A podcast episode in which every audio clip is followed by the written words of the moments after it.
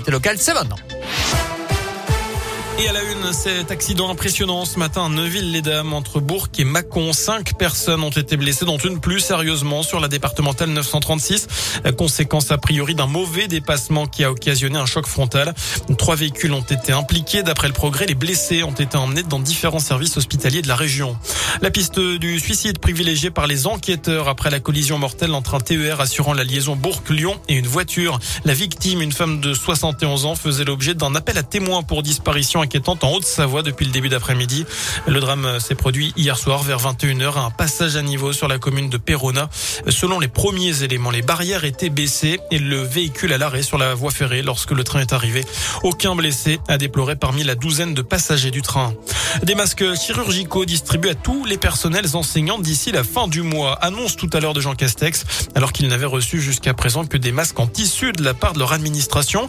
Notez également que le Haut Conseil de la Santé publique doit rendre son avis demain sur la généralisation ou non des masques FFP2, plus filtrants et principalement destinés actuellement aux soignants. Vous noterez que la campagne de vaccination se poursuit évidemment avec l'ouverture ce samedi sur rendez-vous d'un centre à Mâcon, le centre de vaccination de Mâcon ouvert de 8h à 22h. Un chiffre à retenir, près de 8 300 000. Le nombre de tests PCR et antigéniques réalisés entre la semaine dernière en France, la semaine dernière en France même, pardon, du jamais vu sur une semaine avec une hausse de plus de 20% par rapport à la semaine précédente.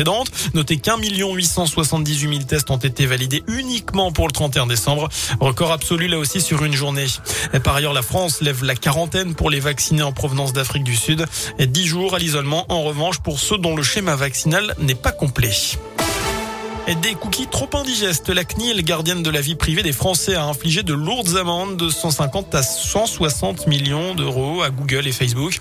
La commission informatique et liberté a constaté que les sites Facebook, Google et YouTube euh, eh bien, ne permettent pas de refuser les cookies aussi simplement que de les accepter. Les deux plateformes ont trois mois pour se mettre en conformité avec une astreinte de 100 000 euros par jour de retard. Une enquête ouverte contre Pierre Ménès pour ses agissements quand il était à Canal+. Pendant l'enquête interne, sept personnes avaient dénoncé des faits de harcèlement sexuel commis par l'ancien chroniqueur vedette de la chaîne cryptée.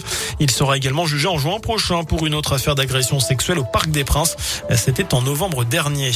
On termine avec euh, cette question essentielle. Êtes-vous plutôt team brioche ou team frangipane? Notre question du jour sur radioscoop.com alors que c'est aujourd'hui l'épiphanie.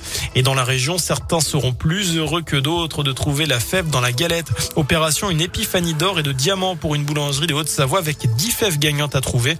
Elles permettront de remporter des pendentifs d'une valeur comprise entre 75 et 595 euros. Voilà pour l'essentiel de l'actualité. L'info de retour dans une demi-heure. Excellente fin de journée en compagnie de Nico.